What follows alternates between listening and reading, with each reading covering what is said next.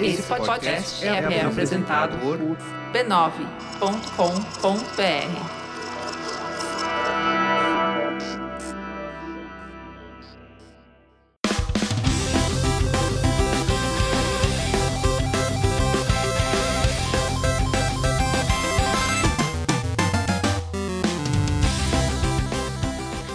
Ao vivo, o Poco Pixel número 64! Qual que é o tema de hoje, Danilo? 64! eu sempre quis fazer uma abertura de podcast gritando que nem o Jovem Nerd. E eu, e- e eu sempre quis ganhar o Nintendo 64! 64! a gente não podia perder a oportunidade. O Poco Pixel 64 é claro que é sobre o Nintendo 64. O que é melhor do que 64 bits de poder? Só 128 bits de poder é melhor que 64 bits de poder. o assunto de hoje, obviamente, é o Nintendo 64, que é o console que começou a decadência da Nintendo, posso dizer assim? Não precisa falar com essas palavras, né? Eu posso dizer um pouquinho mais suave, talvez? Mas um console que fez a Nintendo entrar numa fase diferente. Isso, numa fase distinta. Isso. E que colocou irremediavelmente os videogames dentro do mundo 3D. É verdade, ele é um dos grandes responsáveis pela grande travessia para o 3D. A gente já fez esse episódio. Então a gente já falou sobre tudo. Então vamos embora. Não, não dá. Não, tem aí pelo menos uns, uns quatro jogos que a gente precisa falar sobre o 64. O 64 é um dos videogames mais famosos por ter uma biblioteca super pequena, né? Mas, dentro dessa biblioteca pequena, a maior parte dos seus jogos feitos pela Nintendo pela Rare mudou a história dos videogames. É, é verdade. São Mario 64, o GoldenEye, o Banjo-Kazooie, tem jogos extremamente importantes, revolucionários e que falaram assim, gente, é assim que faz jogo 3D. E a gente faz jogo 3D desse jeito até hoje. Exatamente, eles realmente mostraram como é que deveria ser feito. Perfeito. Antes de falar sobre o Nintendo 64, a gente tem que falar sobre o quê? Gonorreia! Gonorreia! gente, a gente tá estragando os fones de ouvido de todos os ouvintes do Poco Pixel, sequer se a gente não tá estragando o ouvido dos ouvintes. Desculpa. Até tossi, ó, perdi a voz aqui de tanto gritar. Que loucura, eu não nasci pra ser jovem nerd mesmo. eu não tenho um físico de jovem nerd. Não, não é sobre gonorreia. A gente vai falar sobre os podcasts da família B9. ah, bom. o Poco Pixel é um integrante orgulhoso da família B9 de podcasts. Uma família muito próspera, muito interessante, muito inteligente, que tem podcasts sobre diversos assuntos. Você pode conferir com seus próprios olhos em b9.com.br barra podcasts. E são como os jogos de 64. São poucos, mas são muito bons. São todos muito bons, são revolucionários, os melhores state of the art da categoria. todos com 64 bits. é, se pensar bem, até acho que faz sentido. Muito bom, vamos para o tema então? bora, bora lá. Tema!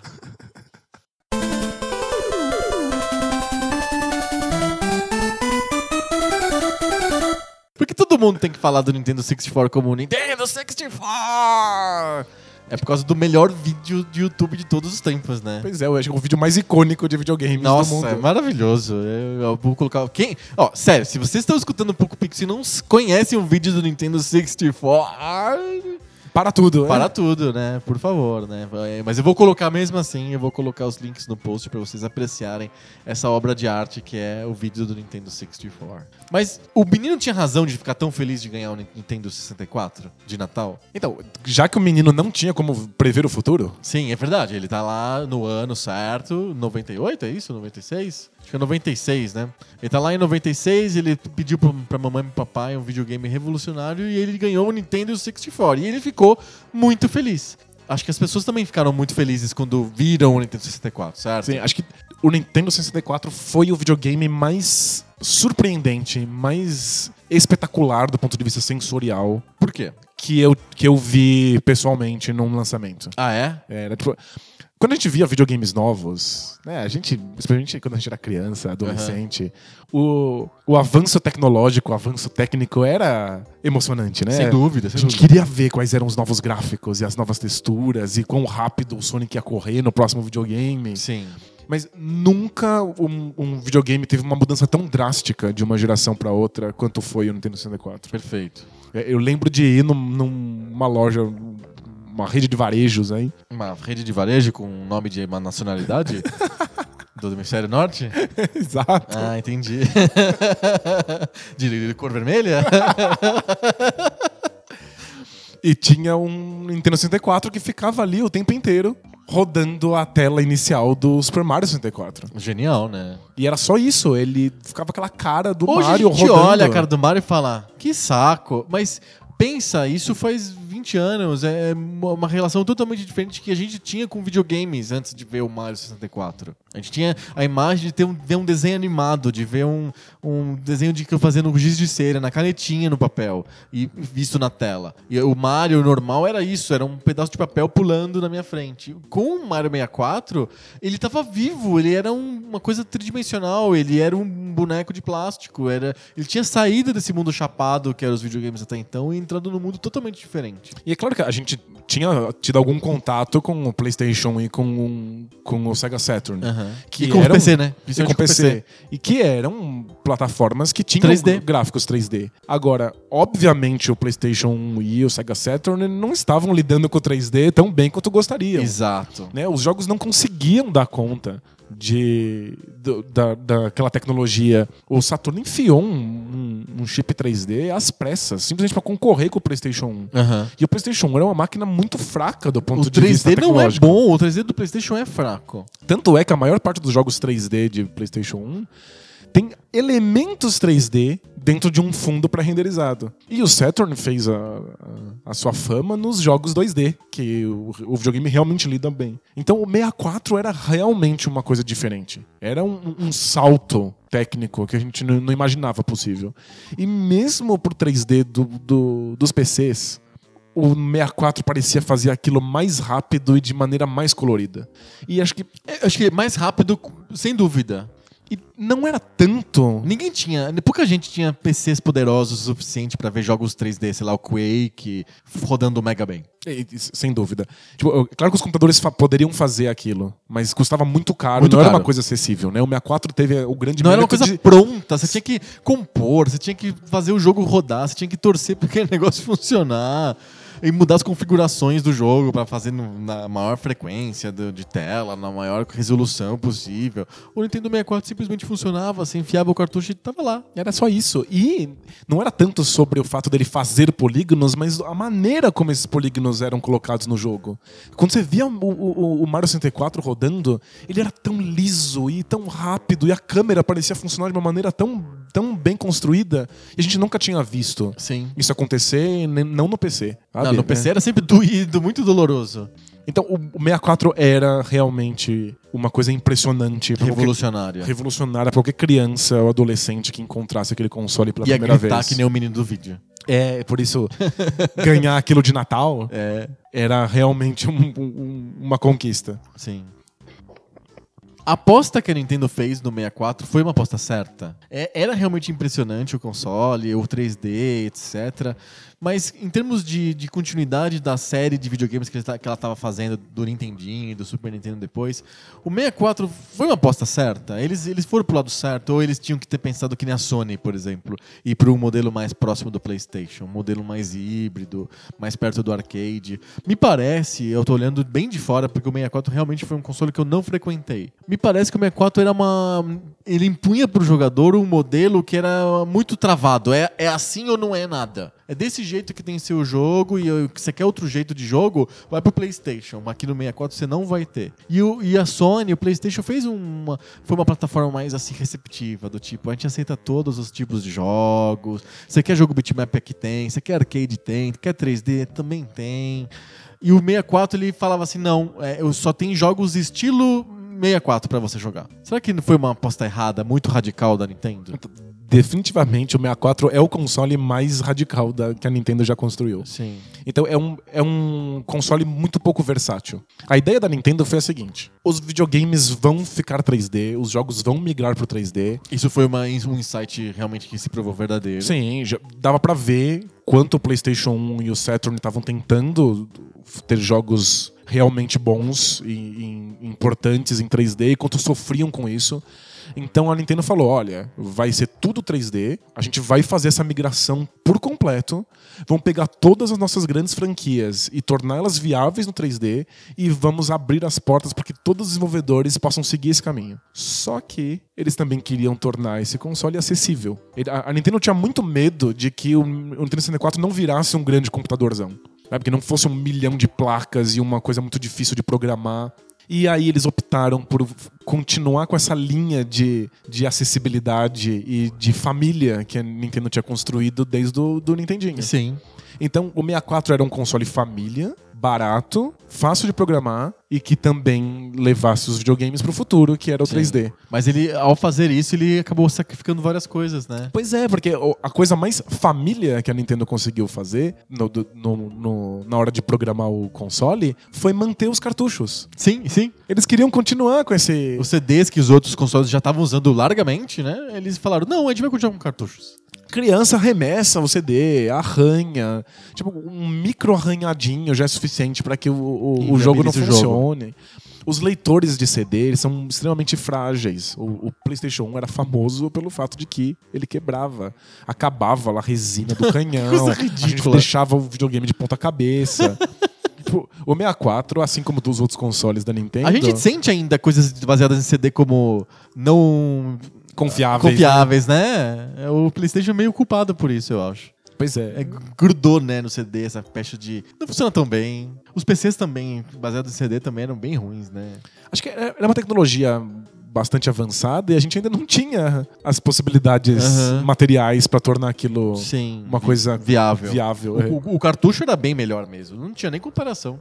E aí a, a Nintendo foi por esse caminho. Olha, os jogos vão ser no cartucho, então a gente vai ter que abrir mão de algumas coisas. Então, basicamente texturas, Coisas que ocupam memória. coisas que ocupam memória são texturas, Música, música, falas. fala e cutscenes. Aham. né? De qual- qualquer vídeo não interativo. Mas tudo bem, não- a gente não precisa disso, né? A Nintendo já estava há muito tempo fazendo experiências que eram pura jogabilidade e não grandes arcos narrativos. Sim. Então o 64 foi uma aposta total nessa direção. Vamos criar a experiência mais divertida, as mecânicas mais interessantes, elas vão ser em 3D, a gente vai permitir que todos os desenvolvedores vão por esse caminho. É meio. Assim, eu tô falando uma injus- grande injustiça, eu acho, mas parece que foi um console desenhado pra ser o Mario 64 e o Zelda 64. É, foi um, um console. Parece que eles fizeram o jogo primeiro, depois eles fizeram o console. Foi, foi um console pensado para ser a Nintendo. Aham. Era o console em que a Nintendo gostaria de lançar os seus próprios jogos. E talvez a Nintendo tenha sido inebriada demais pelo sucesso do, do, do Do, Super, do Super Nintendo. Nintendo. E ela achou que ela poderia ser autossufici- autossuficiente. Que se ela lançasse as próprias franquias, isso já era, bastava para que o console fosse um sucesso. E que se as outras empresas quisessem lançar jogos, elas que copiassem o caminho que a Nintendo estava apresentando. Acho que essa era bas- basicamente a intenção. Você falou que o console parece que foi feito pro Zelda e É, pro e Mario. pro Mario, é. E de fato, esses dois jogos foram desenvolvidos ao mesmo tempo que o E o hardware. console. Ah, Então, faz sentido. Quando o jogo precisava de alguma coisa, eles alteravam um pouco o hardware. O, o controle. O controle foi inteiramente pensado Pra esses dois para esses jogos. dois jogos.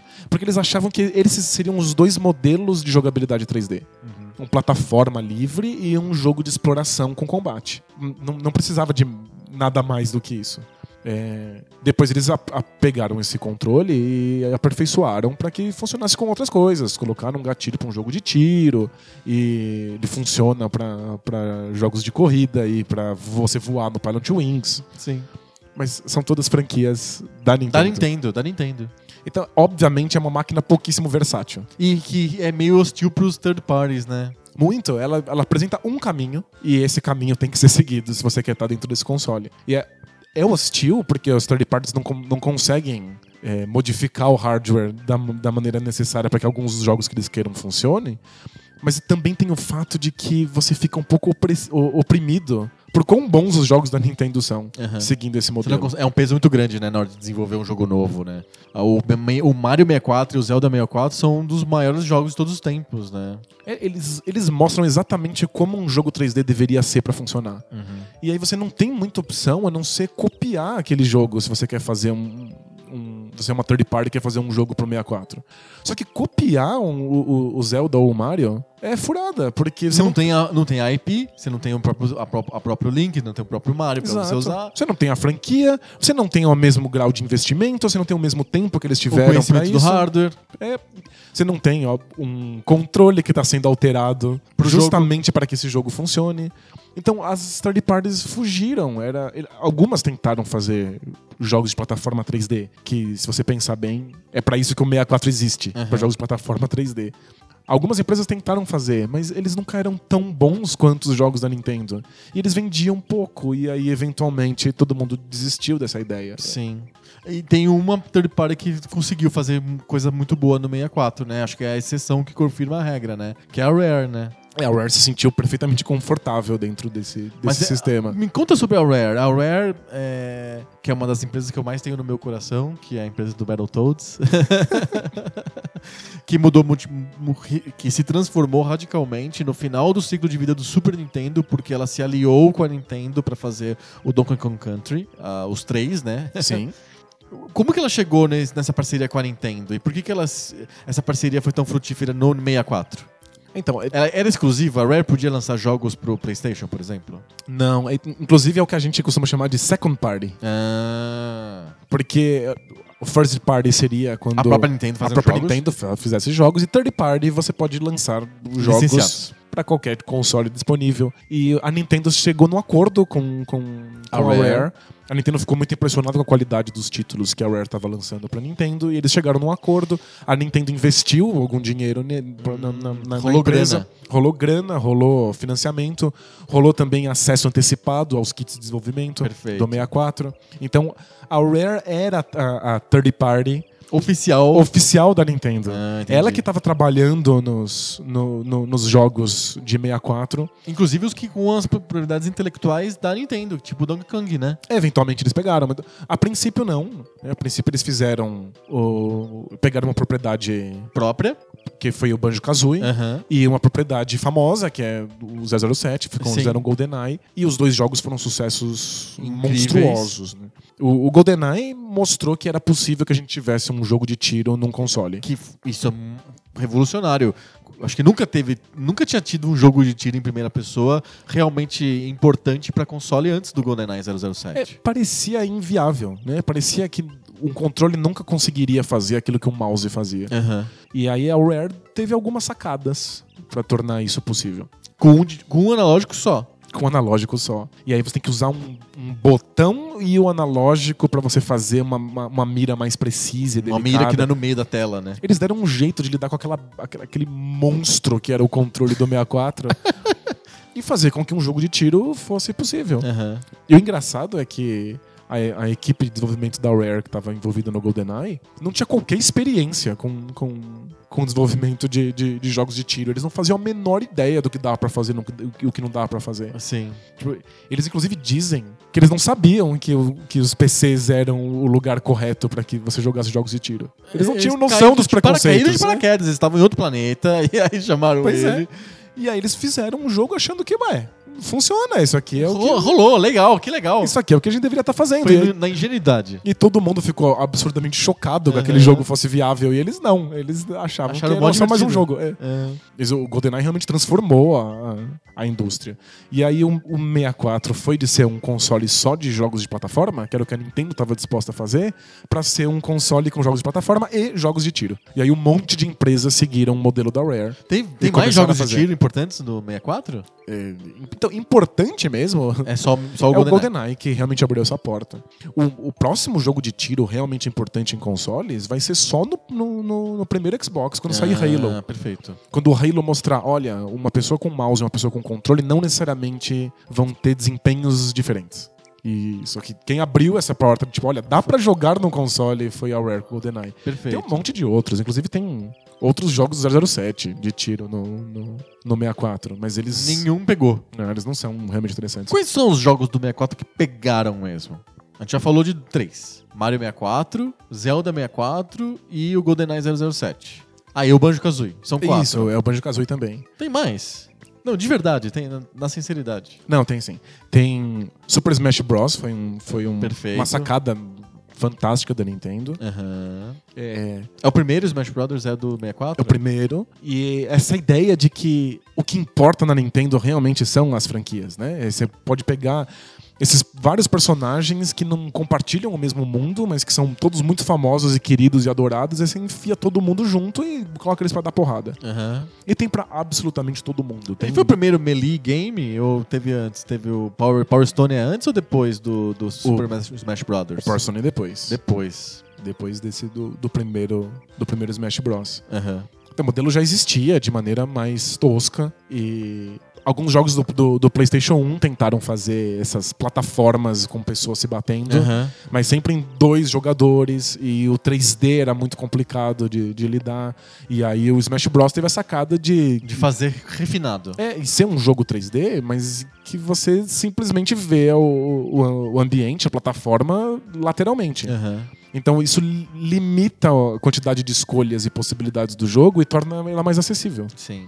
E aí, você não precisa ficar dando meia lua e soco pra dar os golpes especiais. Os golpes especiais são. Vão, vão surgindo. Eles, vão- eles são colocados ali em, em botões, você aperta o botão, o golpe especial já sai por natureza. Aham. Então é um jogo extremamente acessível e se você realmente quer se dedicar a ele, tem algum grau de profundidade. Com personagens que todo mundo ama. Você gosta de Pokémon, tem o Pikachu pra você. Você gosta Perfeito. de Zelda, tem lá o Link. Então foi uma grande sacada da Nintendo. Foi feita pelo estúdio que fez o- o- a série Mother. Hum. E foi um, um sucesso monstruoso. Aham. Mas é que os sucessos do 64 são sempre os sucessos da Nintendo. Né? Se você tá falando de algum jogo que não foi a Nintendo que fez, a gente tá falando de jogos da Rare. Como O GoldenEye e o Banjo-Kazooie. o Banjo-Kazooie, E o O- Donkey Kong 64, né?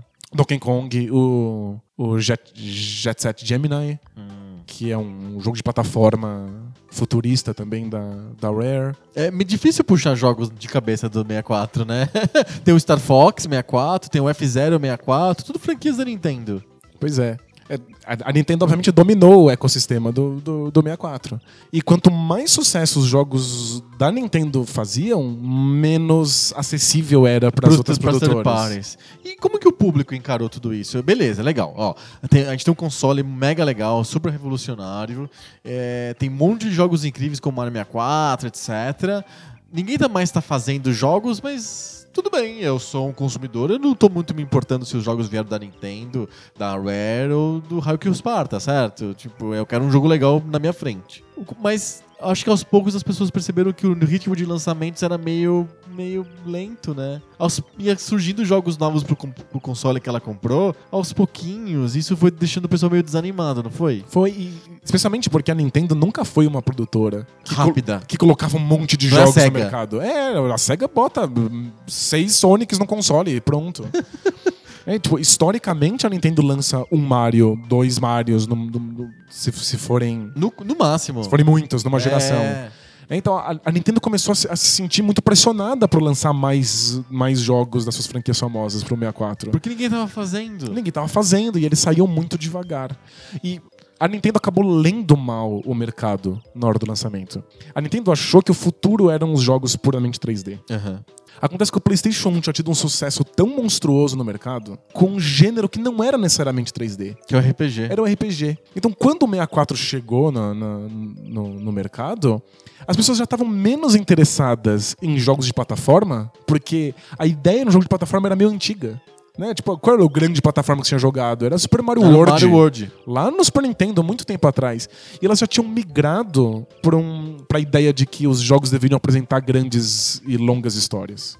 E O pessoal tava viciado em Final Fantasy do PlayStation. é, isso. as pessoas estavam acostumadas com cutscenes sofisticadas. Elas queriam ter voz nos jogos delas. Foi a, a passagem pro, pro storytelling, Uhum. pra primazia do storytelling no, no- nos videogame. consoles.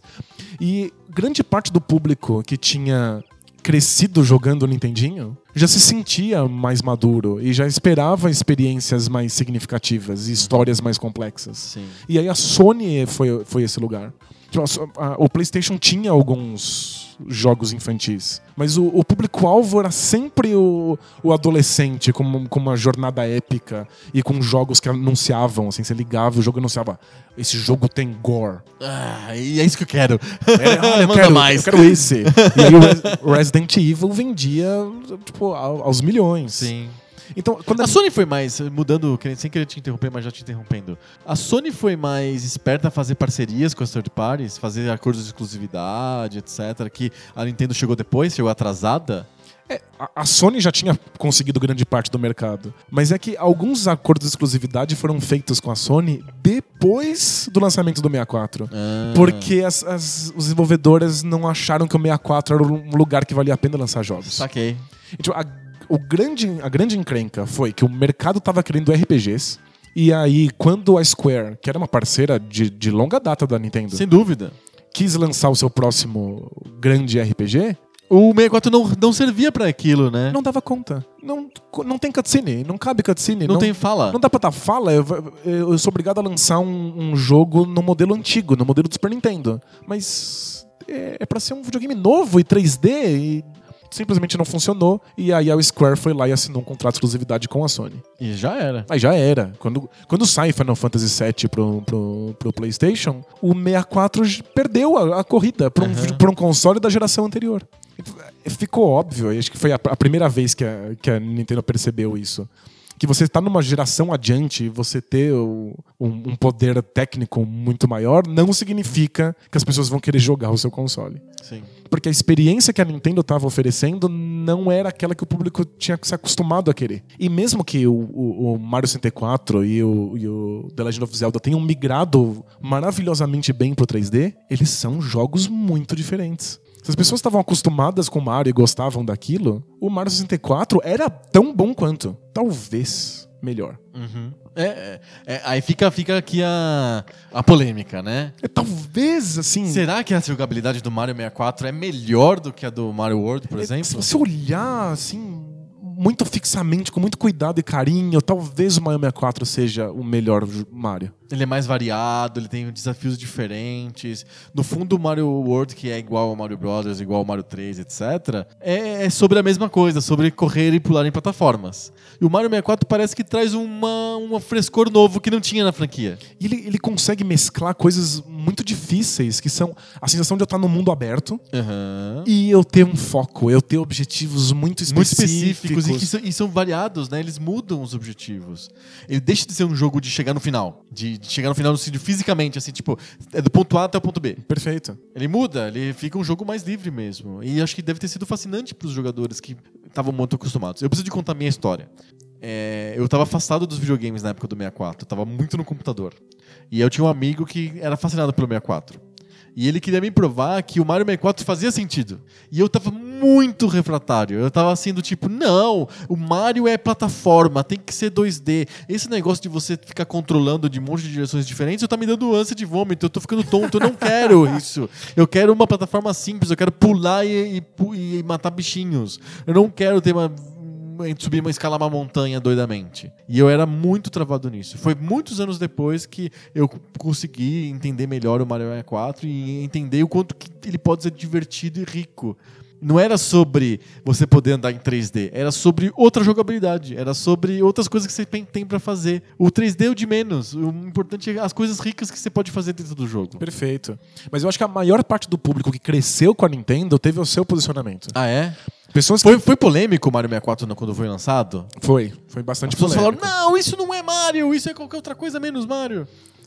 Muita gente que tinha crescido com o Nintendinho com o Super Nintendo já tinha abandonado o barco da Nintendo Tava quando o 64 PlayStation, saiu. Já tinha ido pra no PlayStation, porque já tinha crescido e era o console que estava ali disponível, dando Aham. experiências mais maduras.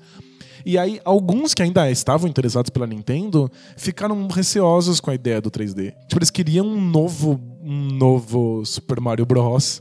Que fosse a mesma experiência do Super Nintendo, só que mais refinada, talvez com gráficos 2,5D. Sim. Sabe, ainda uma jogabilidade lateral, só que. Ou meio travado, meio diagonal, é, com uma certa profundidade. Tipo o Crash Bandicoot, né? De fato, é. O Crash Bandicoot é isso, né? Você fica travado num trilho, correndo meio em diagonal, 3D meio assim.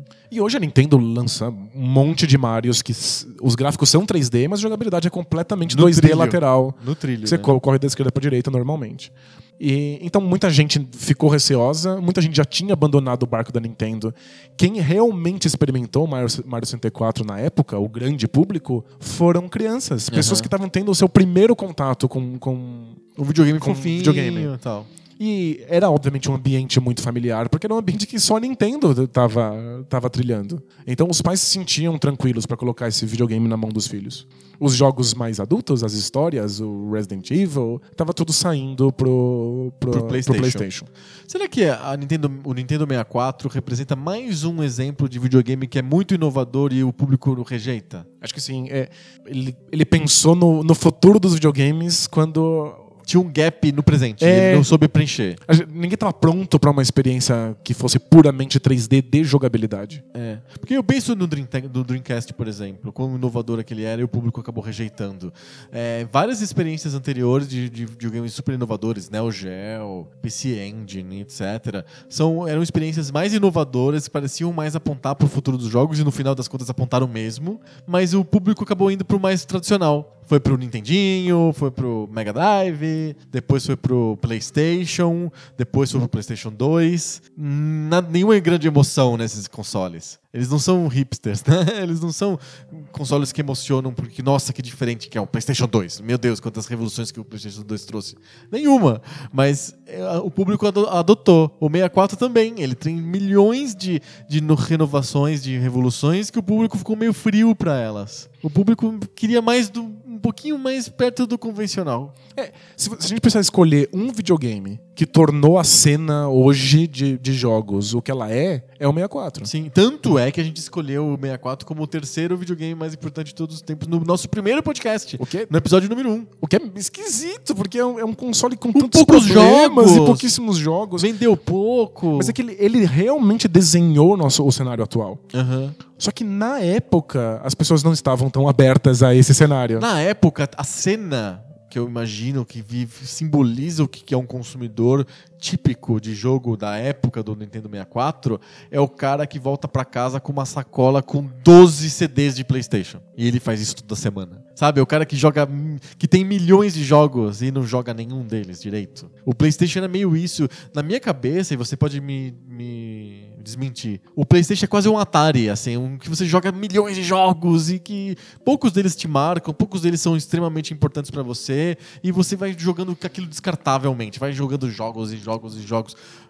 Que é uma experiência totalmente oposta do 64. O 64 foi feito pra você ficar, tentar dele- se deliciar com cada joguinho. Se- até final tão- são tão poucos, né? Você tem que dar uma certa importância pra eles, né? É, tem, tinha um pouco a ver com a mídia até. Né? Tipo, o cartucho era uma coisa cara. Os jogos de 64 custavam muito, Muito caro. muita grana. Muito mais do que os jogos de, de, de PlayStation. PlayStation. E se a gente estiver falando ainda de. Pirataria. É, de levar em consideração a pirataria, aí o negócio fica ainda mais, mais grave. Então a gente ganhava poucos jogos de 64 e você tinha que ficar com eles o máximo possível.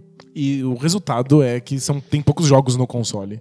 O PlayStation, especialmente porque ele dominou o mercado japonês, todas as desenvolvedoras faziam qualquer joguinho porcaria pra ele. Muito jogo, muito, muito, A muito jogo. biblioteca é gigantesca e cheia de jogos muito ruins, que estão simplesmente se aproveitando do fato de que o console é um sucesso. Ele- ele- o PlayStation, nesse sentido, lembra muito o Atari e um pouco o Nintendinho, sabe? Muita, muita variedade de jogo por causa do mercado japonês É. e, e- e jogos que você não lembra direito. Mas o, o paradoxo é que as, as grandes experiências, Estavam no PlayStation. os jogos que eram realmente muito longos e que faziam jornadas de 120 horas, Metal Gear Solid, e os Final Fantasy, os Dragon Quests também estavam no PlayStation. Aham. Então o PlayStation pegava as pessoas que queriam jogar grandes jornadas e quem queria jogar joguinho porcaria. Sim. O, o 64 ficou num limbo bizarro, porque ele só, ele só tava aberto a um tipo de experiência, que era a experiência do 3D. Perfeito. E aí, ou isso era uma- uma- um, um jogo de adventure de ação, ou isso era um, um jogo de plataforma.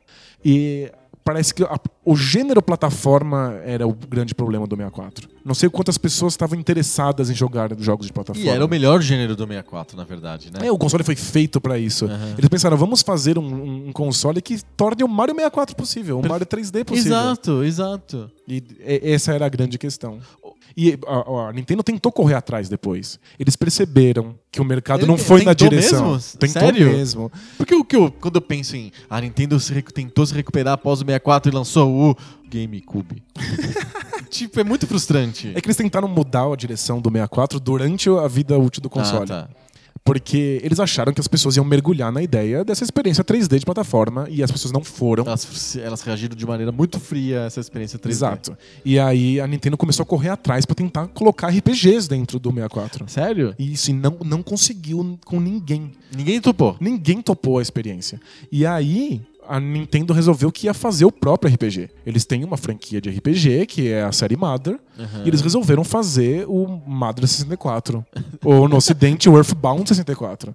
Vamos fazer aqui um, um RPG, não vai ter voz, É vai ter tudo texto. escrito, Aham. mas vai ser 3D e vai ser um- o 3D mais bonito de todos.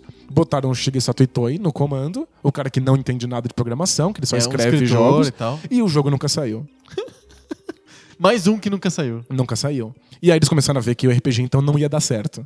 E aí eles começaram atrás de jogos mais maduros. O 64 ficou com, com esse estigma de ser uma experiência infantil. Quem tava curtindo o 64 eram as crianças que estavam pegando o console pela, como o primeiro console delas. Está chegando no Conkers. E aí eles tentaram Resident Evil, e aí o Resident Evil saiu, com pequenas limitações, Claro. dificuldades de lidar com as vozes. As texturas. Eles começaram a dar jeitos mirabolantes de guardar voz dentro do cartucho. Teve que sair um, um adendo de memória pro 64. Você tinha que comprar e encaixar no console. Sério?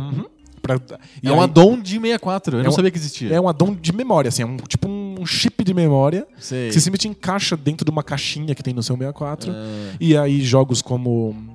E Acho que é o Tomorrow Never Dies do, do 007. acho que sim. Mas aí finalmente os personagens conversam entre si, tem voz pra eles. Graças ao chip especial. graças ao chip extra e um cartucho ultra caro. Sei. Então eles, eles começaram a tentar dar soluções, mas a maior parte das produtoras não estava interessada.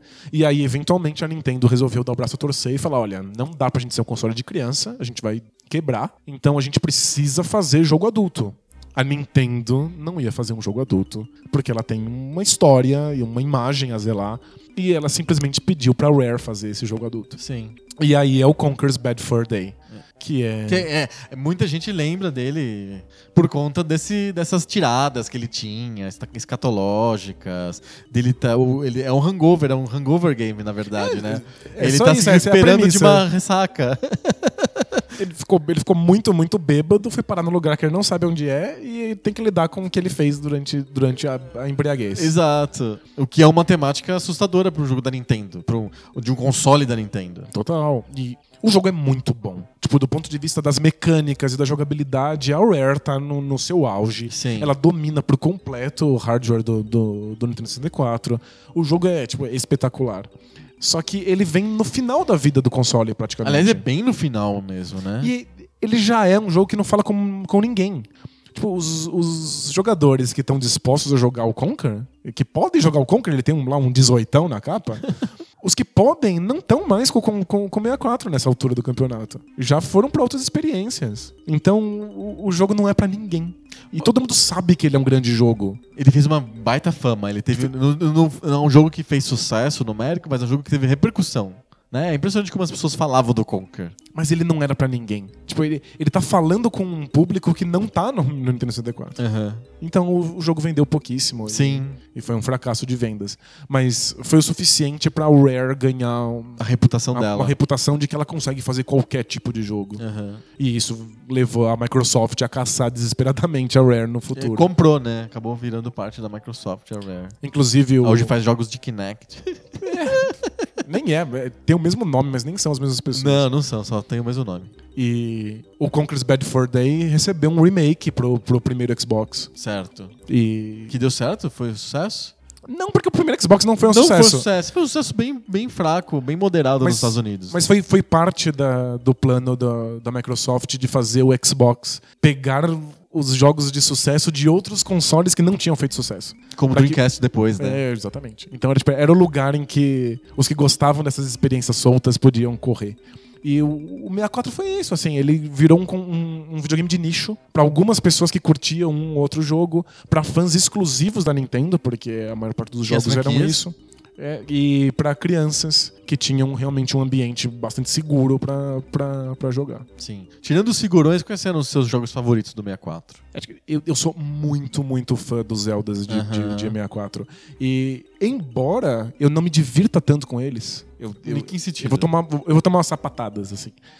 Eu não acho que, os, que o, o The Legend of Zelda, o Majora's Mask e o, e o Ocarina of Time são jogos divertidos. Eu acho eles um pouco penosos. Tipo, os puzzles são Meio chatos. meio chatos, ah, cavalgar de um lado pro outro, às vezes não, não, não é aquela, aquela coisa gostosa que você imaginava, é uma coisa meio laborial, assim. Aham, sei. Mas eh, do ponto de vista das escolhas de game design, são dois jogos impecáveis.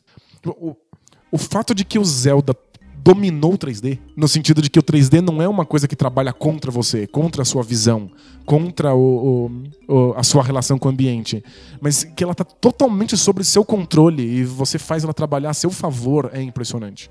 E tudo isso vem da invenção do Shigeru Miyamoto de conseguir fazer com que a câmera fique focada no inimigo. Você aperta o Z, né, o gatilho do 64, e ela foca a atenção do Link na, na- na- na- naquele personagem. E aí você pode andar livremente no ambiente 3D para todas as direções, mas sempre olhando pro, pro, pro seu alvo.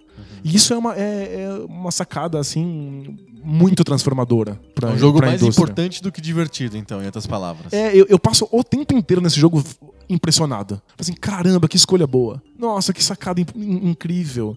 Quando. A primeira vez que eu vi o, o controle contextual do Zelda, que é simplesmente você tem um botão de ação, e na tela do, do jogador, no HUD, do, do, Da interface. interface, né? Aham, Aparece esse botão, que é o botão de ação do, do, do, do jogador. aham. E esse, esse botão vai mudando, vai aparecendo escrito as coisas que esse botão faz de acordo com o lugar em que você tá.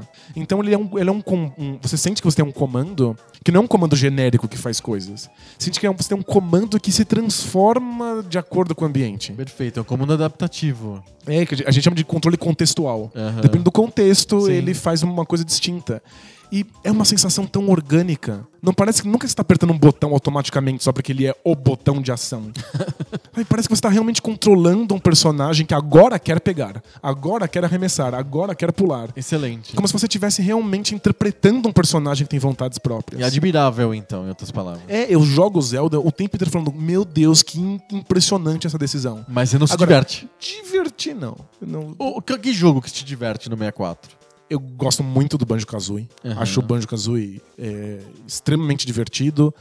Gosto do, do, do X-Wings, de, de pilotar as naves em 3D. Aquilo era realmente impressionante. Star Fox também é muito legal. Ah, Você gosta do, F, do F0 do 64? Ah, é verdade. Eu sou muito fã do F-Zero de 64. É. Muito.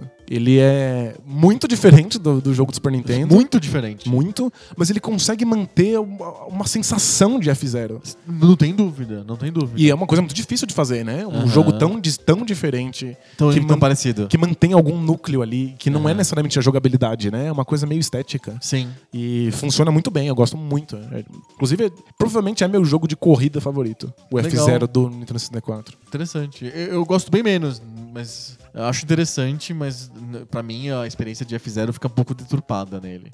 Em que É. sentido? Eu, ele é- eu, eu sinto que o F0 do 64 ele é, ele é livre demais, enquanto que o F0 do, do Super Nintendo ele te bota num trilho mais pesado, assim, sabe? Você tem menos opções, as pistas são apertadas, é tudo muito difícil. O do 64 parece que é uma coisa mais, mais uma liberdade maior, você tá com a calça mais solta, assim, sabe? E eu gostava do jeito como que era do Super Nintendo. Mas acho que ele mantém um pouco essa limitação de, de opções, porque as pistas têm estratégias muito óbvias, muito Sim, evidentes. sem dúvida, sem dúvida. Depois que você corre algumas vezes, você percebe que ali é o lugar certo. É Aham. aquilo que você quer que aconteça quando você der esse pulo. Sim. E aí você fica sempre mirando nisso, assim como as estratégias do, do, do Super Nintendo, que são bem fechadinhas. né? Totalmente fechadinhas. E não são muitos, né? Os É. jogos. E o GoldenEye?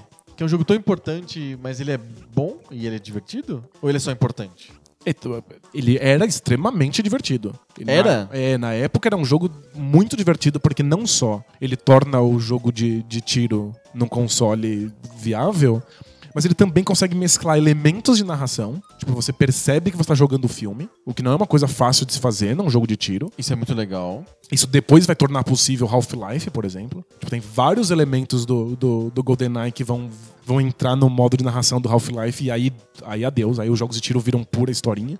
Mas também tem um modo multiplayer de sofá. Vários modos diferentes pra você enfrentar seus coleguinhas numa tela dividida. Aham. E aquilo era espetacular. É que virou tão padrão todos os jogos têm esses mesmos modos multiplayer de tiro. Perfeito. Que hoje, se você sentar com o GoldenEye, ele não tem nada a te oferecer. Tudo que Ele é, parece um jogo antigo só. Ele é só isso. Uhum. Parece uma versão muito ruim e quebrada Dos jogos de hoje. dos jogos de hoje. Porque ele realmente escreveu a fórmula. Perfeito. E aliás, o 64 aproveitou muito a ideia do multiplayer de sofá. Porque os rivais, o Saturn e o, e o PlayStation 1, que mesmo que eles fossem de uma geração anterior, eles eram os rivais diretos do 64, eles tinham duas entradas para controle. É, é, não dá pra jogar quatro pessoas, né? E aí o, O 64 era impressionante nesse sentido de ter quatro jogadores. Né? Hoje é padrão, mas na época era muito inovador quatro. Como assim, né? Mas mesmo o PlayStation 2 que veio depois tinha só duas entradas. Sim. Tipo, o 4 parecia muito, mas é, tornou o 64 uma experiência agradável pra família. Né? Eram pra quatro pessoas da mesma família poderem conversar entre si. E algumas desenvolvedoras aproveitaram isso pra fazer jogos que eram Sim. focados só pra quatro pessoas. Virou o, o 64 nesse sentido o embrião do que seria o Wii. Perfeito. Então, Mario Party foi um, um- um fenômeno dentro do 64. O Mario Kart 64. O Mario Kart certo também? 64 também. Esses jogos em que você coloca na mão de qualquer pessoa e ela consegue jogar. Aham. Inclusive, é isso que eu odeio do, do Mario Kart 64. Que é o fato que ele parece completamente aleatório. É, não, você não precisa ser. Você, você não precisa ser bom pra ganhar. É, Tem que se, dar uma sorte, tem que trapacear um se pouquinho. você for bom, em geral você acaba lá na frente. Mas uma pessoa que é muito ruim pode ganhar qualquer corrida. Sim. Basta passar nos itens certos e acontecer alguma coisa bizarra. O jogo é caótico. Do- Ele é feito pra dar chance pra todo mundo. todo mundo. É- isso é uma característica básica de jogo de festa. Todo mundo tem chance. É, por isso que são jogos que, que são tanto sobre sorte e não sobre habilidade. Uhum. Porque sorte, todo mundo tem a mesma sorte no mundo. A Exato. não ser que você, sei lá, você acredite que você tem um trevo de quatro folhas. Tem mais sorte que os demais. isso faz né? diferença. É. Ou Mas se você gastou 100 pontos no GURPS pra ter sorte incrível. com- comprou É, a habilidade. Piada de GURPS, hein? Nossa.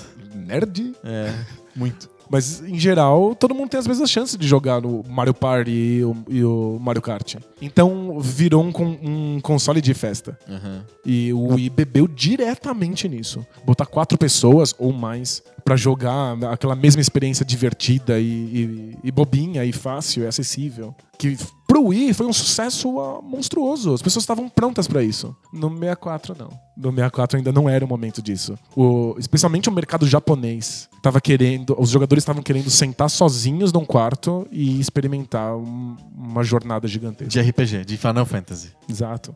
Curiosamente, foi o- os jogos online que foram abrindo a possibilidade das pessoas quererem jogar mais em grupo. Faz sentido, claro que faz. O E cara aí- sozinho no quarto lá no Japão, que recebe pizza por debaixo da porta, é, ele começou a jogar com outras pessoas primeiro pelo online, porque ele não tinha contato com outras pessoas. Depois é que ele começou a jogar presencial, né? Fazer jogo multiplayer presencial. É, é um caminho estranho, né? O, É. o online abre a porta pra você jogar o presencial. Aham. E é jogar videogame presencial quem abre a porta pra você querer jogar jogos de tabuleiro analógicos Sim, em, sim, em sim. grupo. Né? É a experiência, é a experiência social que define como que você quer ser o jogo, não o contrário. Perfeito. Né? É exatamente isso. Mas o 64 é um console de muito sucesso nessa, nessa direção. É um, é um videogame que faz muito bem o que eles propõem. Aham. A experiência coletiva, o jogo multiplayer, a plataforma 3D, é, é tudo feito de, de uma maneira assim impecável. É que ele oferece pouca diversidade. E definitivamente ele não oferece nada que o público japonês, especialmente, Tava tivesse querendo. interessado na é, época. exato. Acho que ele é um excelente console com coisas, com coisas super positivas nele, mas o timing errado. Ele deu azar, né, o 64. E o, o- o- a Nintendo ficou o tempo inteiro achando que o jogo ia virar. Que eles iriam conseguir atrair as E desenvolvedoras. não rolou, né? E não rolou. E, Só que- e não rolou no GameCube também. Só que porque a Nintendo esperou muito tempo, achando que eventualmente o console ia ser um sucesso, o 64 ficou tempo demais no mercado. Quantos, quantos anos foi o 64, da, o lifespan dele? Uns 5 anos? 6 anos? Ó, ele foi, ele foi de ser contemporâneo ao, ao do PlayStation 1 e contemporâneo do PlayStation 2. Sim. Ele foi. Ele, ele terminou. O lifespan dele terminou junto com o Dreamcast e o PlayStation 2. É, porque o, o, o GameCube vai sair no meio da geração do Dreamcast e do PlayStation O filme 2. não faz sentido nenhum. O GameCube já nasce errado, estranho. E... Ah, Ele, ele chega atrasado na corrida da geração porque eles realmente estão tentando fazer com que o 64 funcione. E depois do fracasso de vendas que foi o 64, a Nintendo não sabe exatamente o que fazer num console novo de, de, de tecnologia 3D. Ela, ela fica no meio do caminho. O 64, o 64 indicou um caminho, o PlayStation indicou outro, e aí a Nintendo vai lá e faz o GameCube que fica no meio do caminho dos dois. E ele não. não- o público ficou sem saber pra que servia o, GameCube. A Nintendo só, só foi ter uma proposta nova que fizesse algum sentido pro público com o Wii, porque ele tinha o controle lá com o acelerômetro, o emote. Sem isso, não tinha sentido aquele tipo de jogo. É, o GameCube virtualmente. As é pessoas estavam mais querendo ter o Mario no PlayStation do que ter um console novo da Nintendo. Perfeito. Tipo, o GameCube virtualmente é idêntico ao PlayStation 2 e ao Xbox e ao Dreamcast. Sim. Tipo, ele não tem absolutamente nada que o diferencie do, do- Exato. do- dos outros. A Mas- não ser a- as próprias As- as franquias. Franquias, exatamente. E já sem aquele frescor e aquelas grandes sacadas que o 64 tinha trazido. Então, tipo, o novo Mario 64 era espetacular, era novo, era inédito. O Mario Sunshine pro GameCube é simplesmente a repetição da mesma fórmula usando uma coisa que o console sabe fazer bem, que é água. Água. Ele é realmente é o auge da Nintendo como inovadora, como, como criando soluções novas e alterando a indústria, o Nintendo 64. Sim. Depois disso, a Nintendo não sabia muito Não, mas o Wii onde foi importante. O Wii foi importante. Ele, ele, foi, ele ainda é o conso- um dos consoles mais vendidos de todos os tempos. é, porque ele, ele teve uma inovação importante para as pessoas, que foi o movimento, o controle por movimento. Isso deu certo? Isso foi duradouro? Não, não foi. Foi o suficiente para a Nintendo ganhar muito dinheiro. Mas não foi duradouro. A, a- a Microsoft e a Sony tentaram vir atrás e perceberam que o bonde já tinha ido pro Beleléu, né? Com coisas super sofisticadas que nem o Kinect 2. O Kinect 2 é uma tecnologia muito impressionante. Muito, sem dúvida. Muito impressionante. Só que, tipo, não- ninguém mais quer jogar daquele jeito, né? Ninguém. Ficou restrito pra jogos de dancinha. Ninguém quer mais ter jogos de aventura ou de esportes naquilo. As pessoas queriam jogos de esportes na época do Wii. Então, a, a- o Wii, pra mim, representa quando a Nintendo fez a coisa certa na hora certa. Ah, isso sem Como ela dúvida. fez com o Nintendinho antes. O Nintendo 64 e o GameCube, ela- a Nintendo tentando fazer coisas em horas erradas. O 64 foi a coisa certa na hora errada e o GameCube foi a coisa errada na hora errada. Sem dúvida.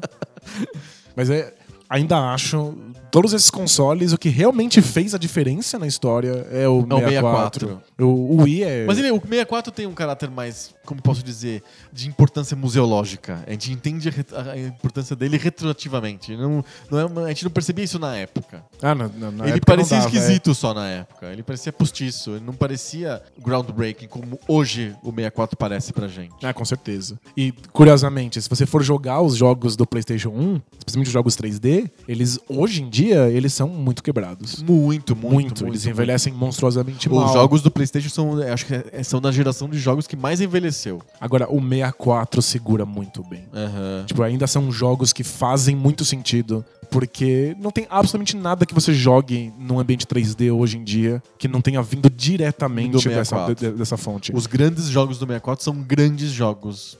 Ponto final, né? É isso. Perfeito. Ele foi injustiçado, será, o 64?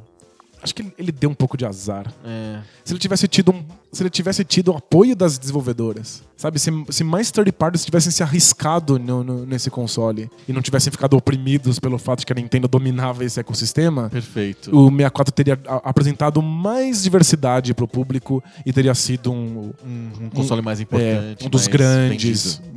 Em termos de venda. É. Perfeito. Ele, que ele, ele, ele deu azar. Ele, a- a- o público não tava esperando ele. Sim. O público tava esperando um, O PlayStation. no- um novo Final Fantasy. Exato. Se tivesse tido o Final Fantasy VII No 64, no em vez de no 64, PlayStation. talvez todo o cenário tivesse sido inv- invertido. Às vezes, um jogo faz muita diferença. O pessoal brinca que foi a EA que matou o Dreamcast. E talvez tenha sido a Square que tenha matado o, O, o, Nintendo 64. Exatamente. E, e dado a vida toda que deu pro PlayStation até hoje. Eu Acho que se a gente for pensar, pra terminar o tema, a- o lifespan de um console maior de todos é o do PlayStation. Porque ele tá até hoje com a versão 4 dele. Inviável. invi- assim, difícil de pensar no PlayStation 4 como uma coisa diferente do 3, diferente do 2, diferente do 1. É que são iterações é, evolutivas do mesmo console. E tem a mesma proposta, a, mesma a- abordagem. O controle é quase igual o, o- o primeiro lá, né? É tipo, é realmente muito parecido. A Sony faz me- o mesmo videogame há muitos anos e com sucesso. E todas as vezes que ele faz, faz com grande sucesso. A última vez que fez menos de um enorme sucesso, fez um grande sucesso só foi o PlayStation 3. Mas foi de enorme pra grande só. Não, não, não chega nem perto de ser um fracasso. Sem dúvida. E, e a Nintendo toma muitas pa- pancadas, muitos petelecos no mundo por lançar sempre as mesmas franquias e sempre um novo Mario, um novo Quem não faz isso? Zelda, né? Mas veja como os consoles são diferentes uns dos É outros. verdade, os consoles são diferentes. Tipo, o 64 é completamente diferente em, Do Super Nintendo. em abordagem e proposta do que era o Super Nintendo. Sem dúvida. E o Wii é também, né? Tipo, e pensem quão grotesco é o controle garra Aham. de, de Copa do, do 64, né? Tipo, eles realmente estavam tentando. Pata de dinossauro. Eles estavam tentando alguma coisa diferente. E eles acharam que esse era o caminho que todo mundo ia seguir. Sim. Aí ficaram sozinhos lá com o controle de pata. Mas fica aqui a nossa homenagem ao 64, né? Que além de ter sido um console extremamente importante, além de ter trazido o Mario 64, o Zelda 64, etc., e trazido essa jogabilidade 3D que virou dominante hoje, ela também trouxe o vídeo do Nintendo 64. O que seria é. da gente sem o vídeo do Nintendo 64, não é verdade? Parabéns pra Nintendo por ter feito o melhor presente de Natal de 96. Exatamente. Bora pro debate de bolso? bora, bora lá. Bora!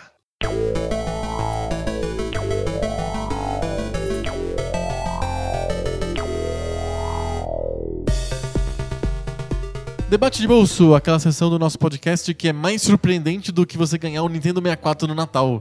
Debate de bolso! Debate de bolso!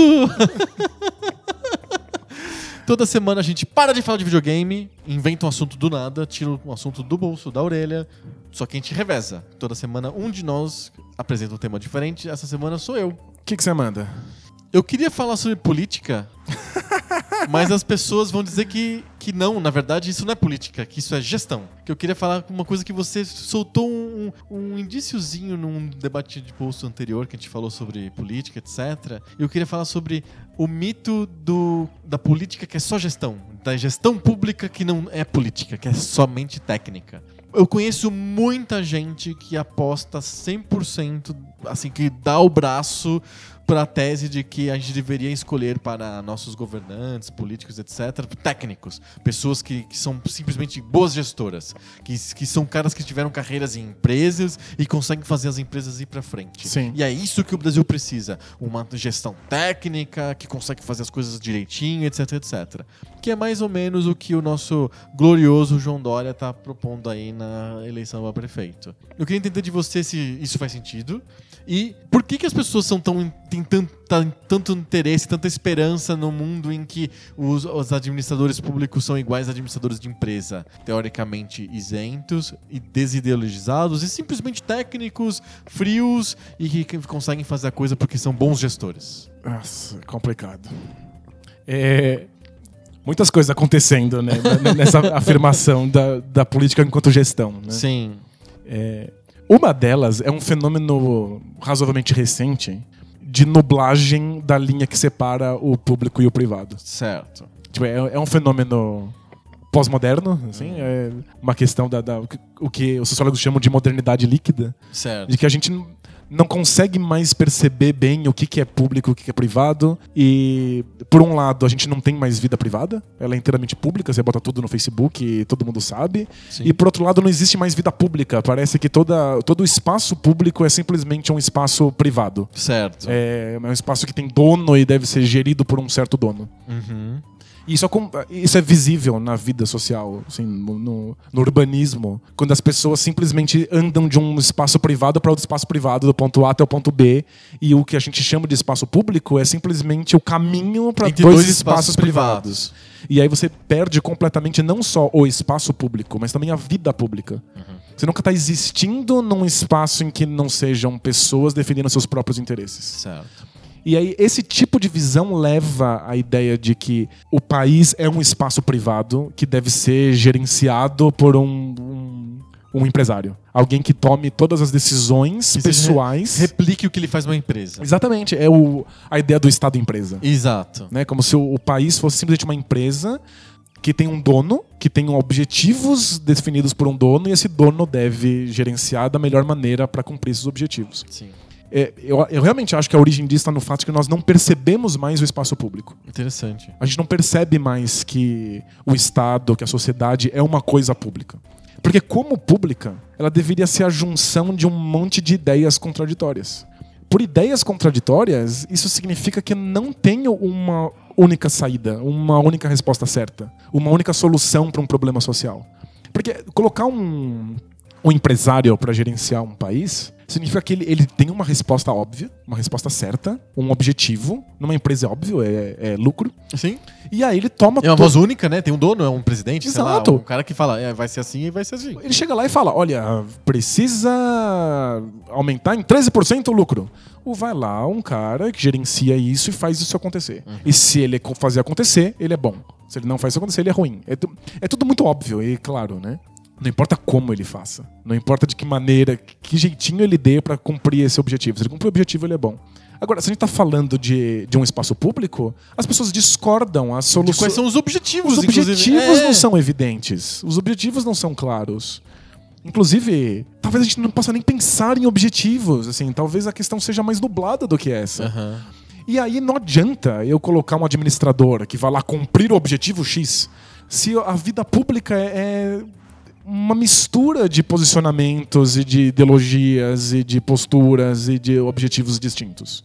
O, supostamente, escolher um político para gerir um, um ambiente público seria fazer uma mediação entre todas essas ideias, essas ideologias. Mostrar caminhos distintos e tomar muito cuidado na hora de cumprir eh, objetivos, porque o objetivo de um pode ser o anti-objetivo de outro. Exato. É, tipo, A vida pública é muito complexa. Por isso que ela é uma vida que deveria acontecer o tempo inteiro. Você pensa na, na- na Grécia Antiga, a vida pública é tudo o que se faz. As pessoas realmente se encontram o tempo inteiro nos banhos e nas praças e no- no- nos mercados. Não existe outra vida, né? É, elas estão o tempo inteiro discutindo o bem comum. Não o que é bom para mim, mas o, o que funciona para que todos nós funcionamos como, como sociedade. E aí as soluções, obviamente, não são claras. Você precisa que todo mundo esteja conversando e às vezes, com sorte, você consegue um ou outro consenso.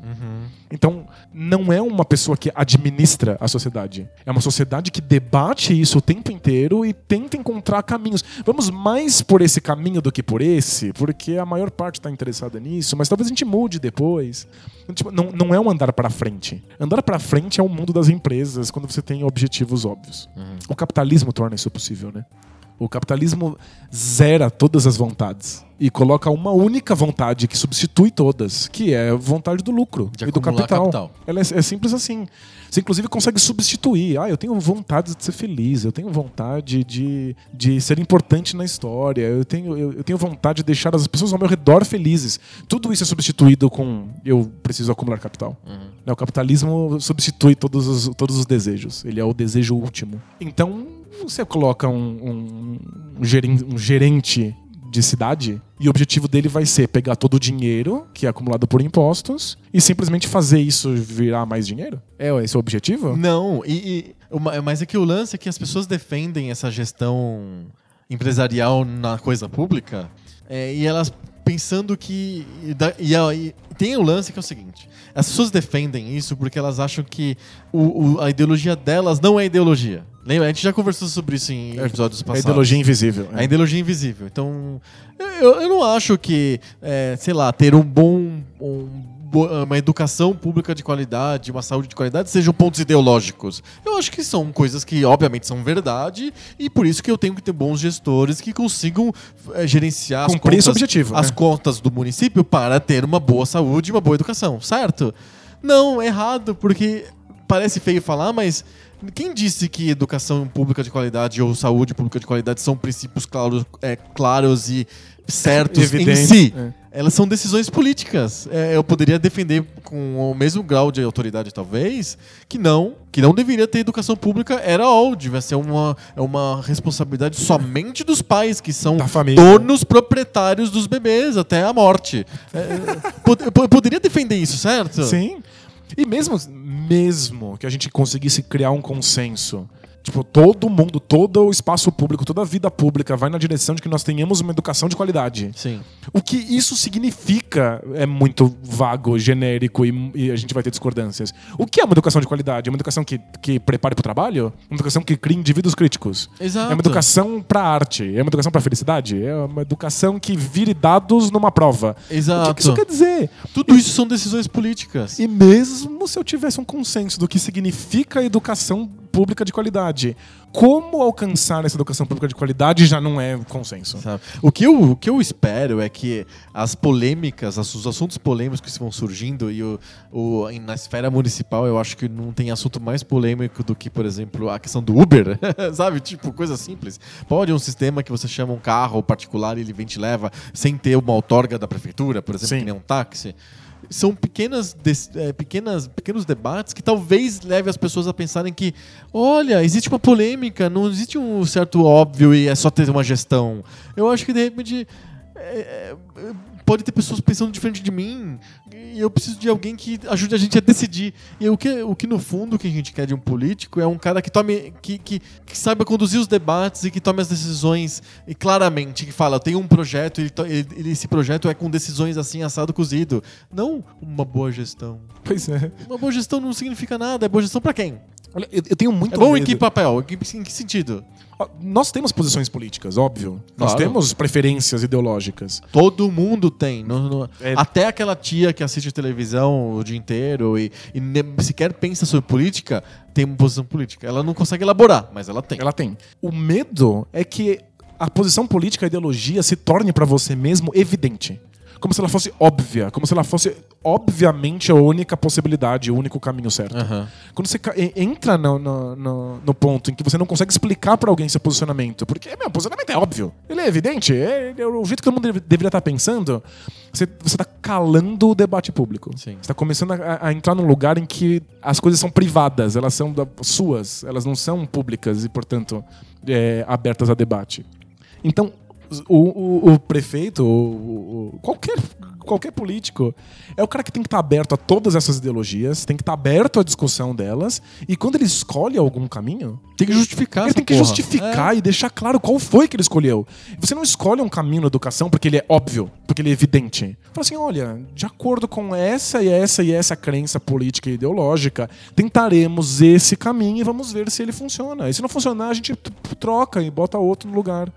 É, Nunca é o- é o lance, é, o- é um, é um debate que a gente já teve, mas que, que eu acho que vale a pena resgatar, que é o da Previdência. Tecnicamente está errado, então vamos mudar. Não, cara, vamos. Se, se de repente, politicamente, o povo decidir por eleição, plebiscito, pelos deputados que são eleitos, whatever, que tem que mudar a Previdência para outro modelo, é uma decisão política aí, tecnicamente faz a gestão que for mais adequada. Mas primeiro é a, é a instância política que acontece.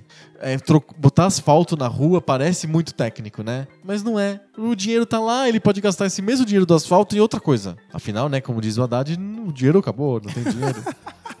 então, tipo, asfaltar a rua de um jeito X ou Y é uma decisão política, a gente não tá enxergando. Mas não é porque ele é burro ou incompetente ou é ladrão, roubou o dinheiro da- do asfalto. Isso é, uma, isso é uma visão simplista de quem não tá, não tá querendo enxergar a própria ideologia. As pessoas se enganam, na verdade. É sempre. Esse é sempre o perigo. A coisa não é simples, a coisa não é óbvia, não existe verdade evidente. Talvez não seja nem verdade, mas aí é outros 500. Mas, tipo, nada é evidente. Então, a, a gente tem, sempre tem que estar aberto à possibilidade do debate, de mudar de ideia, de mudar de caminho, de ouvir o outro lado. O, político é a pessoa responsável por fazer essa mediação. É, nós criamos um modelo em que alguém faz a mediação, alguém ouve os lados e alguém toma decisões a respeito. Esse é o modelo ideal? Talvez não. Mas é um modelo que está aqui e é- essa é a função do político. Ele não é um gestor. Se o político quer um gestor, ele contrata um gestor. O prefeito precisa de alguém que gerencie o dinheiro para que o objetivo que foi determinado no transporte seja alcançado, ele contrata um gestor, abre um concurso público, pega o cara mais competente e coloca lá. Mas o prefeito Ele precisa não- tomar decisão. Eu- o prefeito precisa de, de falar para todos: olha, a gente optou por, por esse caminho. Essa é uma decisão. E por- nós optamos por esse caminho, baseado nisso, e e nisso, rece- recebemos esse dado, esse laudo, E a gente esse acredita, especialista. é, a e- gente acredita que politicamente assim é o melhor. E tem que deixar claro que é uma decisão política. O Haddad aqui em São Paulo, é, ele tem, teve num- numa época na a prefeitura tinha um slogan que era fazendo o que tem que ser feito. Eu, eu, eu entendi o significado daquele slogan, mas ele passa a sensação de que existe um conjunto de coisas que são certas e, e, e, previamente definidas como coisas que têm que ser feitas e que, que a, de, fecha pro debate. Não tem debate. Não, porque pera. tem que ser, fazer o que tem que ser feito. O slogan é muito ruim. É que ele, ele, ele quer dizer do tipo, as pessoas não gostam do que eu tô fazendo, Isso. né? Mas eu tô fazendo porque precisa- alguém precisa fazer, né? É isso que significa, mas a sensação que dá é que ele decidiu, porque ele mora no alto da, da Torre de Marfim, e falou: olha, é, isso aqui tem que ser feito. E não, eu acho que o gestor tinha que ter o papel de explicar as decisões. Então, de, de prestar contas, não no sentido de prestar contas de o orçamento foi cumprido. Não, não é isso. É. A gente acha que ciclovias fazem assim, assado, cozido. Que a redução da velocidade das marginais resolve esse e aquele problema, por causa que a gente acredita nisso. Vocês não concordam? Tudo bem, é, mas eu acredito nisso e eu tô chegando tentando mostrar isso pra vocês, Então, como te convencer. Apontando dedos onde eles são devidos, o Haddad é muito ruim nessa parte. Ele é péssimo, porque ele, ele tem essa, essa ele não informa, quê ele não- autoritário. né? ele não, não conversa, não, não, não, não explica. Mas é supostamente essa é, é- é a posição do político. O gestor, o gestor vem depois.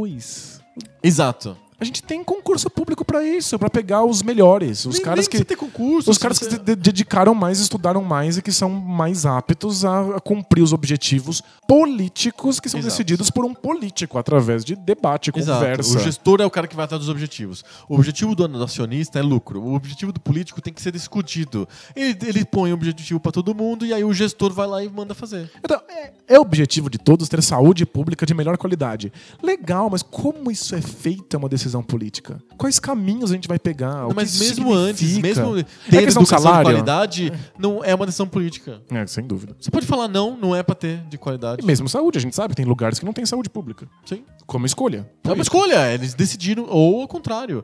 A questão da educação, por exemplo, educação pública. A existência da educação pública é um debate em vários lugares. Em outros debates, a existência da educação particular é um debate. Na França, por exemplo, o debate é: é, é, é permitido as pessoas abrirem suas escolas e ensinarem as pessoas? Não, não pode. Só o Estado pode ensinar outras pessoas. É uma prerrogativa estatal. Pois é. Ponto. É, cada um tá. é, você vê que são países desenvolvidos que têm debates muito diferentes entre si. Não existe um caminho único. Exato. É só lembrar que a gente não vive num mundo de verdades, a gente vive num mundo de escolhas, sabe? De, de construções que a gente faz. E essas construções são sempre sociais. É que a gente se, a gente se confundiu no meio do caminho. É. A gente confundiu o que é a construção social com o que é a construção pessoal. A gente imagina muito a política como o lugar em que eu defendo a mi- o, o meu posicionamento, que o meu posicionamento é o óbvio. Sabe? É, nublou a linha e aí deu ruim. É que o meu posicionamento não é posicionamento. Ele, ele, é, ele é a verdade Ele é do verdade. mundo, Todos né? os outros são posicionamentos. O meu não. O meu é a verdade. É, é, a gente precisa pensar no mundo como uma, uma geleia gigante e aí você constrói esse, esse seu posicionamento. E ele é uma das possibilidades dentro dessa geleia enorme. Sim. E a gente precisa sempre pensar que se você acha que o seu posicionamento é óbvio e único, você está caminhando na direção do fascismo. Sim. E poderia estar acontecendo com outra pessoa contra você. Exato. Se você é o elo mais fraco, pode ter alguém achando que o jeito dela é óbvio e único e acaba com você. Se você é o elo mais forte, pode ser você que está se dando bem, mas poderia ser diferente. Exatamente. Então, cuidado, né? Exatamente. Então, gestor, o gestor infalível não é a solução da política, até porque ele não existe como uma entidade técnica neutra. Ele tem um posicionamento. Talvez ele não tenha querendo te falar, mas ele tem. Isso- essa posição do político como gestor não, não faz sentido por, por definição do cargo. Um político não pode ser um gestor. Não é isso que ele é. Não faz sentido que ele seja. Se ele for, ele tá fazendo errado. Pois é. Se se eu quero um gestor, eu tenho que ter uma empresa. É isso. Sim, Né? O Estado não é uma empresa. perfeito. Cartinhas? Cartinhas. Cartinhas.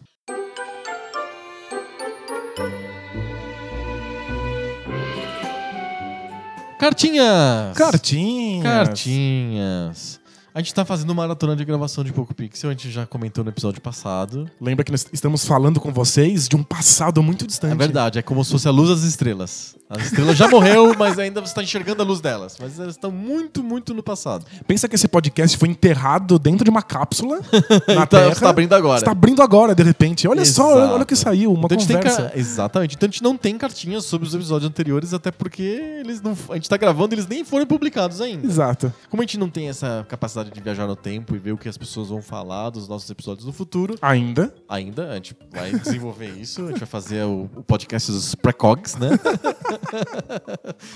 É, a gente tá pegando cartinhas mais antigas e mais atemporais sobre episódios bem anteriores, etc. E eu queria ler uma cartinha hoje que eu achei muito engraçada, que é do Rogério Solitário da Videolocadora, Danilo. Eu conheço. Explica Oi, a história. Explica a história pra gente. Ele é um, um- um leitor e ouvinte de longa data do Bola Presa. Que é o seu blog barra podcast de basquete. Exato. E ele contou pra gente que ele ouvia os, os podcasts do Bola Presa na videolocadora vazia dele. Ele tem uma videolocadora que, obviamente, é vazia. Porque é uma videolocadora, né? E no século XXI. Petição de, petição de princípio, né?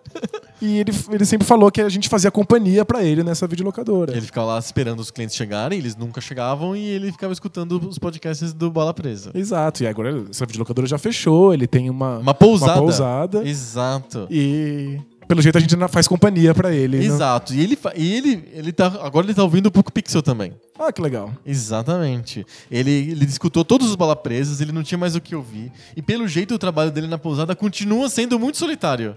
Eu acho que o Rogério deve ser a pessoa mais solitária do mundo. Que coisa, né? É, pois é. Mas é que talvez nem seja uma, uma característica dele, talvez seja. Mas talvez seja uma questão do trabalho, né? Às ele vezes- escolhe os, os- os trabalhos mais solitários. Pois é, né? A pousada você acaba esperando que as pessoas apareçam, né?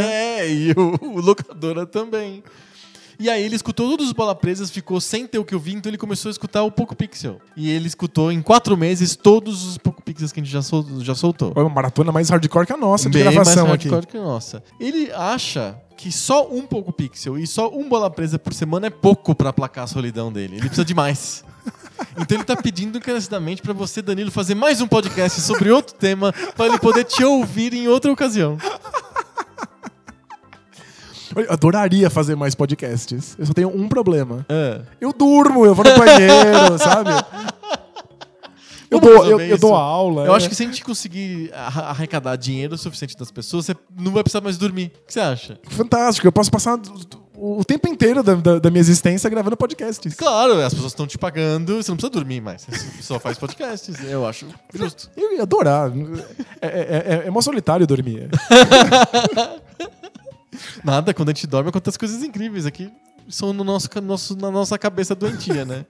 Você gostaria de gravar outros podcasts? Ah, eu, eu gostaria se eu pudesse. Que que você- sobre que temas? E sobre. Acho que o único tema que eu sei é música. Pra ter um podcast de música. A gente podia fazer um podcast de música, mas aqui eu não tenho tempo nem pra mim. É, pois é. Já- é, de alguma maneira, o, o Poco Pixel já exige tão pouco de mim e, e esse tão pouco já é muito. Já é muito, né? É, é estranho, assim. Mas, olha, mas eu- eu teria com pod- muito prazer, mas Mas é muito. é muito. Eu queria fazer um podcast sobre filosofia, um, Filosofia. Sobre, um sobre política, Política. um sobre jogos de tabuleiro. Tal, jogos de tabuleiro. Ó, o de política talvez eu fizesse também. Talvez um sobre jogos modernos, que eu falasse dos lançamentos. Muito pixel. Um muitíssimo pixel. Extremamente muito pixel. Eu só preciso viver, aí não Pois dá, né? é, que difícil com- combinar as duas coisas. E aí, o Rogério escreveu de novo pra gente. Falando, ó, é o seguinte, eu queria que vocês fizessem mais, mais podcasts, porque só Bola Presa e só Pixel não dá certo. Aí chega uma semana que eu vou escutar os dois e os dois são o mesmo arquivo de áudio sobre o mesmo assunto que é basquete de videogame. Como assim? Vocês estão querendo me matar? É, pois é, a gente sacaneou o Rogério dessa vez. A gente não, não levamos em consideração que algumas pessoas realmente querem ouvir os dois. É, Exato, eles querem ouvir os dois e ficaram muito desapontados que a gente soltou um episódio que era os dois ao mesmo tempo. foi mal. Pois é. Mas pensa que ele teve quase o dobro de duração. né? É verdade, foi grandão, né? Eu acho que, acho que a vantagem do, do Bola Pixel é que foi bem grandão. E isso acho que deve ter co- consumido mais do seu tempo solitário. Escuta de novo, aí você faz os filtros do programa de podcast. Você pode colocar mais rápido, mais lento. Aí você vai ter a sensação que são papos diferentes, mas é o mesmo papo. Vem visitar a gente um dia, vem, vem participar de uma gravação, assim. Olha, Você, seria legal. você vai se sentir mais, mais em casa. Ah, seria divertido. Vamos abrir pra visitas ao estúdio Bola Presa de é rádio? isso, só tragam um refrigerante. é. É, os meninos trazem refrigerante e as meninas trazem salgadinho. Fechamos? Fechamos? Eu ia falar amanhã a gente volta, mas não, né? Na vida do podcast é segunda-feira que vem. Exatamente. né? Vocês só vão ouvir isso no futuro. Exatamente. Então semana que vem a gente volta com mais papo novo. Sobre videogame velho. Valeu! Tchau! 64!